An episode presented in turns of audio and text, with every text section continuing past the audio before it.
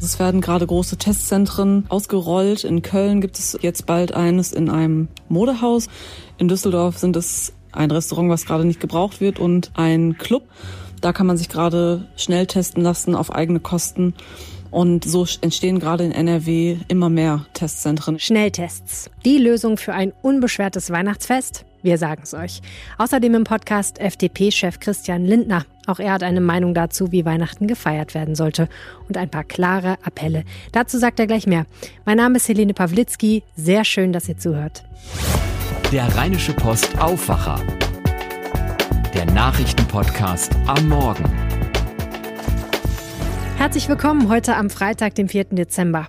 Ich will euch gerne eine WhatsApp schicken. Gebt ihr mir eure Nummer? Aktuell arbeiten wir im Aufwacher-Team ja daran, den Podcast besser zu machen. Am 11. Januar gehen wir mit ein paar neuen Ideen an den Start und die sollen vor allem eins sein, nämlich gut für euch da draußen. Ein paar Aufwacherhörer haben mir deswegen schon ihre Handynummer anvertraut. Die kriegen jetzt ab und an von mir eine Nachricht per WhatsApp. Fragen, Ideen oder auch mal Prototyp. Wenn ihr auch Lust habt, dazu zu gehören, dann meldet euch einfach ganz kurz per Mail an aufwacher.rp-online.de oder antwortet im Messenger, wenn ihr darüber diesen Podcast erhaltet. Vielen Dank an alle, die mitmachen wollen. Und jetzt zum Wetter in NRW heute und am Wochenende. Anfangs kann es etwas regnen, im Bergland auch schneien. Vor allem im Westen des Landes lockert es am Nachmittag etwas auf, 6 bis 10 Grad. Der Wind weht mäßig mit einzelnen stürmischen Böen. In der Nacht zwischen 3 und 0 Grad auch mal ein paar Regentropfen. In den Bergen und Ostwestfalen kann es stellenweise glatt werden, also fahrt vorsichtig. Am Samstag oft wolkig, im Westen auch einige Auflockerungen. Im Osten kann es ein bisschen regnen, aber es bleibt insgesamt eher trocken, bei 4 bis 7 Grad. In der Nacht zu Donnerstag kann es wieder glatt werden. Wolkig bleibt es dann für den Rest des Wochenendes. Von Südosten kommt Regen. Westlich des Rheins bleibt es bis abends trocken, 3 bis 6 Grad. Weihnachten feiern mit der Familie, das wäre so schön. Ich lebe seit Wochen im Zwiespalt. Ganz ohne will ich eigentlich wirklich nicht feiern, aber anstecken will ich halt auch niemanden, zumal die ältere Generation Covid ja vielleicht auch nicht überlebt. Wenn man jetzt wüsste, dass man virenfrei ist, das wäre natürlich perfekt. Seit kurzem sind Schnelltests auf dem Markt. Vielleicht sind die die Lösung des Problems. RP-Redakteurin Julia Radke hat dazu recherchiert. Hallo Julia. Hallo Helene. Was genau steckt denn eigentlich hinter diesem Begriff Schnelltest? Was ist das genau und wie funktioniert das? Also das Schnelltestverfahren äh, wird auch Antigentest genannt und umgekehrt. Also das kann man synonym verwenden. Das ist quasi ja die schnelle Variante, sich jetzt auf Corona testen zu lassen. Bisher wurde es mit dem sogenannten PCR-Test ähm, ja gehandhabt. Das ist ein aufwendiger Test, der im Labor ausgewertet werden muss, ähm, worauf man mindestens 24 Stunden wartet, ähm, eher zwei, drei Tage, je nach Auslastung der Labore. Und das war bisher der Fall. Jetzt seit Oktober sind diese Schnelltests eben auf dem Markt. Und der funktioniert ähnlich wie ein Schwangerschaftstest. Das heißt, man nimmt einen ähm, Abstrich aus dem Mund-Nasen-Bereich, also tief mit dem Stäbchen rein, ähm, streicht äh, etwas davon auf einen Teststreifen und der reagiert sofort. Das heißt, ähm, hat man innerhalb von 15 bis 30 Minuten ein Ja- oder Nein-Ergebnis, also positiv oder negativ. Okay, das klingt eigentlich ziemlich gut, aber es scheint ja doch einen Haken zu geben, mindestens einen. Ja, also der Haken ist, das positiv getestete Ergebnis kann auch negativ sein und umgekehrt. Also das ähm, ist nicht so sensitiv, sagen die Mediziner. Das heißt, es ist nicht eindeutig. Mhm. Es ähm, werden auch falsche Ergebnisse mitunter vorkommen. Die Sicherheit ist nicht 100 Prozent. Okay. Beim PCR ist sie viel höher. Verstehe. Also mit anderen Worten, wenn da steht, du hast Corona, kann sein, ich hab's nicht. Und wenn da steht, du hast kein Corona, kann sein, ich hab's doch. Genau. Und letzteres ist das Gefährlichere. Also das Beispiel ist, wenn man 10.000 Leute ähm, wahllos einfach ähm, einem Massentest unterzieht, also einem Massenschnelltest, dann ähm, sind im Ergebnis vier positiv auf dem Teststreifen, aber in Wahrheit sind es fünf. Das ist so hm. die Durchschnittsberechnung des ähm, Robert Koch Instituts. Das heißt, da läuft einer rum, den haben sie aber nicht erkannt. Und das ist vor allen hm. Dingen ja in sensiblen Bereichen wie Pflegeheimen, Krankenhäusern und auch Schulen ein großes Problem, dass man die da nicht erkennt. Ähm, und natürlich ist auch damit das Veranstaltungsleben nicht gerettet, weil da hm. natürlich mehr, mehr Leute noch ähm, positiv sein können, trotzdem als ähm, man gerne hätte. Ja.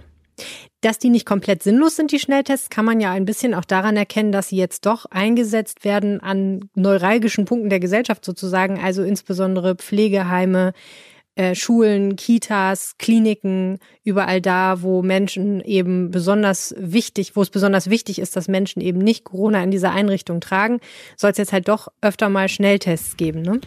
Ja, absolut. Das sind die Bereiche, die das Bundesgesundheitsministerium jetzt vorsieht, ähm, großflächig auszustatten. Das soll aber nur die strengen Hygienekonzepte quasi überprüfen. Also es ist nur eine Ergänzung und auf gar keinen Fall ein Ersatz, da das ja nur ein Zeichen dafür ist, funktioniert das Konzept hier oder nicht. Ähm, das ist wichtig, um schnell Leute zu erkennen, die das Virus haben und auch schnell isolieren zu können. Aber es ersetzt nicht die ganzen Präventionsmaßnahmen, weil man sich theoretisch zehn Minuten nach dem Test schon infiziert haben könnte wieder. Hm, verstehe. Nichtsdestotrotz die Frage, kann man denn auch als Privatperson so einen Schnelltest irgendwo kriegen? Ja, auch das ist ein Markt. Also die der Unterschied ist erstmal, dass man es selbst zahlen muss, wenn man jetzt keine Symptome hat und auch kein, keine Kontaktperson ist oder ähnliches. Also einfach freiwillig ähm, jetzt vor Weihnachten das selbst äh, überprüfen will. Da gibt es jetzt schon verschiedene Stellen. Also zum einen bieten es einige niedergelassene Hausärzte an. Das kann man am besten über seine jeweilige Stadt herausfinden. Die geben das auf, auf ihren Webseiten bekannt. Und es gibt auch einige private Anbieter. Also es werden gerade große Testzentren ausgerollt. In Köln gibt es ähm, jetzt bald eines in einem Modehaus auf einer oberen Etage. In Düsseldorf sind es ein Restaurant, was gerade nicht gebraucht wird und ein Club, der zum Ende des Jahres auch zumachen würde, so oder so durch Corona. Da kann man sich gerade schnell testen lassen auf eigene Kosten. Und so entstehen gerade in NRW immer mehr Testzentren. In Oberhausen ist es noch die König-Pilsner Arena, ein ziemlich großes. Da muss man sich ähm, einfach vor Ort lokal informieren. Da gibt es leider kein Zentralregister. Mhm. Was kostet der Spaß? Das ist auch ein bisschen unterschiedlich, je nach Anbieter. Ich habe jetzt ähm, Angebote gefunden für 39 Euro fängt es an. Dann die meisten liegen aber bei um die 50 Euro für die Schnelltests eben, die man vor Ort bargeldlos bezahlen muss direkt. Ähm, hm. Und man muss sich natürlich anmelden. Das ist auch noch ein wichtiger Punkt. Man kann da nicht spontan hinfahren und sagen, ich hätte hier gern mal ein Stäbchen in der Nase. Ähm, man muss sich online vorher quasi einbuchen und dann zu dem Zeitpunkt hinkommen. Ja, wenn ich jetzt so an Weihnachten und die Feiertage denke und dass bestimmt viele Leute überlegen, ob das jetzt eine Lösung ist, um dann doch Verwandtenbesuche oder Feste abzuhalten, dann versuche ich gerade so mir vorzustellen, wie das praktisch aussehen könnte. Also ich hätte ja jetzt gesagt, so einen Schnelltest zu machen, hat dann den Vorteil, dass man ein bisschen spontaner sein kann. Aber das kann man natürlich nicht, wenn man sich vorher anmelden muss, ne? Genau, also die Kapazitäten sind ja begrenzt trotzdem, also nicht nur die Tests an sich, sind begrenzt, sondern auch das Personal. Das können nicht einfach äh, x-beliebige Leute durchführen. Das muss medizinisch wenigstens geschultes Personal sein, da eine falsche Durchführung dieser Stäbchenproben auch ein falsches Ergebnis ergeben könnte. Und das Personal wird jetzt gerade noch gesucht, freiwillige Helfer. Ja, und äh, es muss auch einfach die Zeit zeigen, wie viele Personen am Tag in so einer Einrichtungen getestet werden können. Und wenn sich vor Weihnachten natürlich mehr melden, als es äh, Termine gibt, dann werden nicht alle versorgt werden können damit. Hm. Was ist denn dann überhaupt der Vorteil, so einen Schnelltest zu machen gegenüber einem PCR-Test, den man ja auch in Testzentren bekommen kann als Privatzahler? Der Vorteil ist, dass man relativ zeitnah in 15 Minuten ein Ergebnis hat und mhm. nicht noch ein, zwei Tage warten muss und das, die Gefahr halt besteht, dass man innerhalb dieser Wartezeit sich ähm, weiter infiziert oder das Virus weiterträgt. Und dass man ja einen ersten Eindruck hat und sich dann theoretisch selbst isolieren kann nach diesem Eindruck und dann das Risiko ja stark minimieren kann, das Virus zu haben und weiterzutragen. Vielen Dank, Julia Radke. Bitteschön. Es ging alles ganz schnell. Am Mittwoch trafen sich die Länderchefs mit der Kanzlerin und zack, der Lockdown galt bis in den Januar hinein. Ganz schön krass eigentlich. Das würde FDP-Chef und Fraktionschef Christian Lindner wahrscheinlich ein bisschen anders ausdrücken, aber auch er ist nicht total begeistert von der Vorgehensweise der Bundesregierung und er redet Klartext in Bezug auf Weihnachten. Die Fragen stellt mein Kollege Gregor Mainz aus der Berliner Redaktion. Wie beurteilen Sie denn die Beschlüsse der Ministerpräsidentenkonferenz? Es ist die altbekannte Salamitaktik. Äh, es gibt Einschränkungen und kurze Zeit später äh, werden die Menschen und werden die Erwartungen äh, enttäuscht.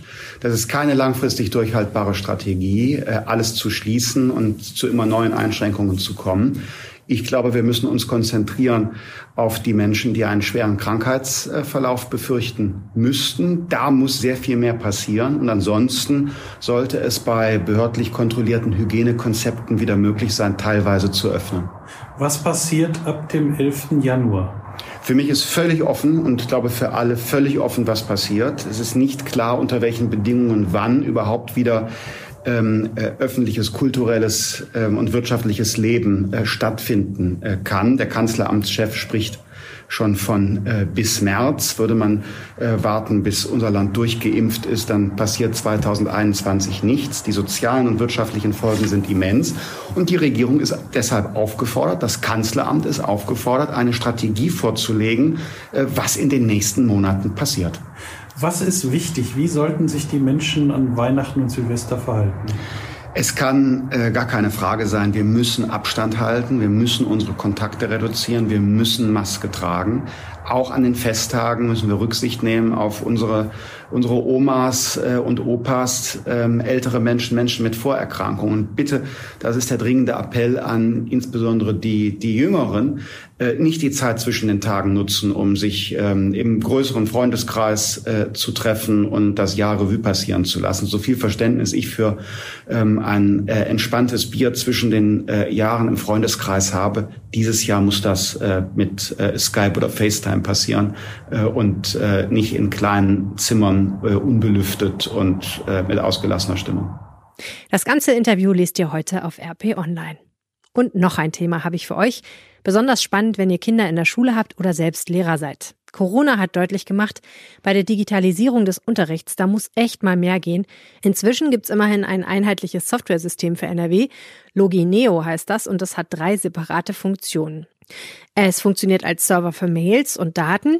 Es kann für digitalen Unterricht benutzt werden und es hat eine Messenger-Funktion, damit Lehrer und Schüler sich austauschen können. Das klingt erstmal ganz gut, zumal es Schulen auch nichts kostet. Trotzdem hält sich die Begeisterung echt in Grenzen. Sebastian Kahlenberg hat zu dem Thema recherchiert. Also Sebastian, zumindest die Lehrer sind nicht uneingeschränkt zufrieden, oder?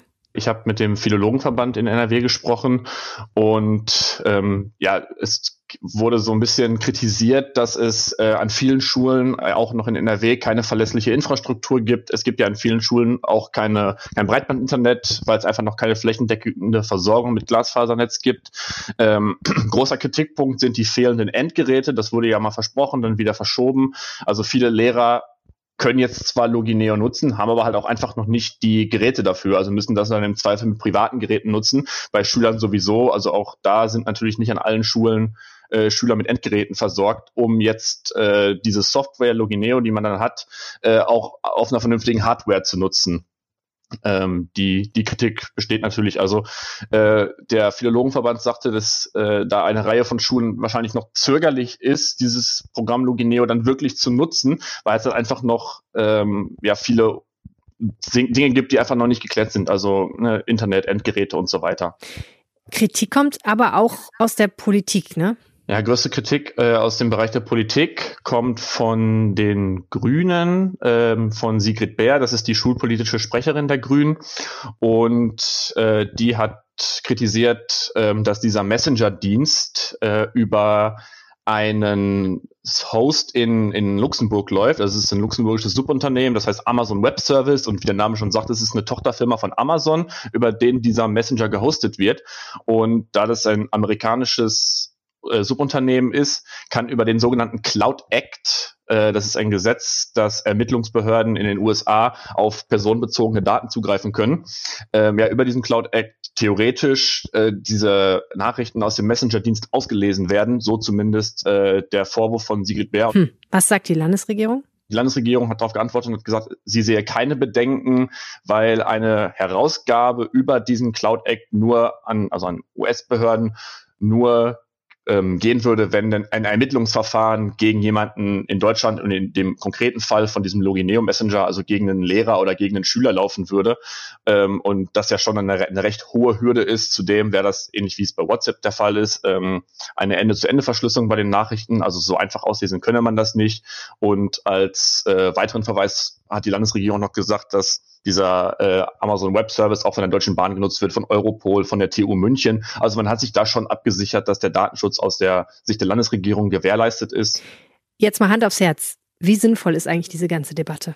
Ich finde, man sollte sich viel, viel mehr darauf konzentrieren, dass halt einfach alle Schüler mit ähm, Geräten ausgestattet werden, dass die Lehrer ausgestattet werden mit Geräten, dass das Internet vernünftig funktioniert, zumal ja dieses ähm, Lernmanagementsystem nicht nur für den Distanzunterricht genutzt wird, sondern auf lange Sicht gesehen auch in den Unterricht implementiert werden soll. Also, dass dann Schüler mit einem äh, Tablet oder mit einem PC im Unterricht sitzen und der Lehrer im besten Fall an einer digitalen Tafel, also so einem Smartboard arbeitet. Und ich glaube, das ist so eigentlich der viel wichtigere Punkt. Vielen, vielen Dank, Sebastian. Die Nachrichten aus Düsseldorf, die haben jetzt die Kollegen von Antenne für euch. Guten Morgen. Guten Morgen, Helene. Wir sprechen heute über die Reaktion vom Handel und von der Gastronomie auf den verlängerten Teil-Lockdown.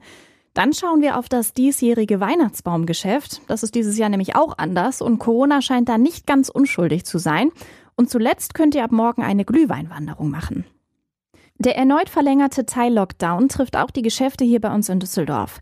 Die Läden haben zwar geöffnet, eine wirkliche Einkaufsstimmung komme aber durch die Einschränkungen nicht auf. Das hat uns Karina Peretzke, die Sprecherin des Handelsverbandes NRW, gesagt.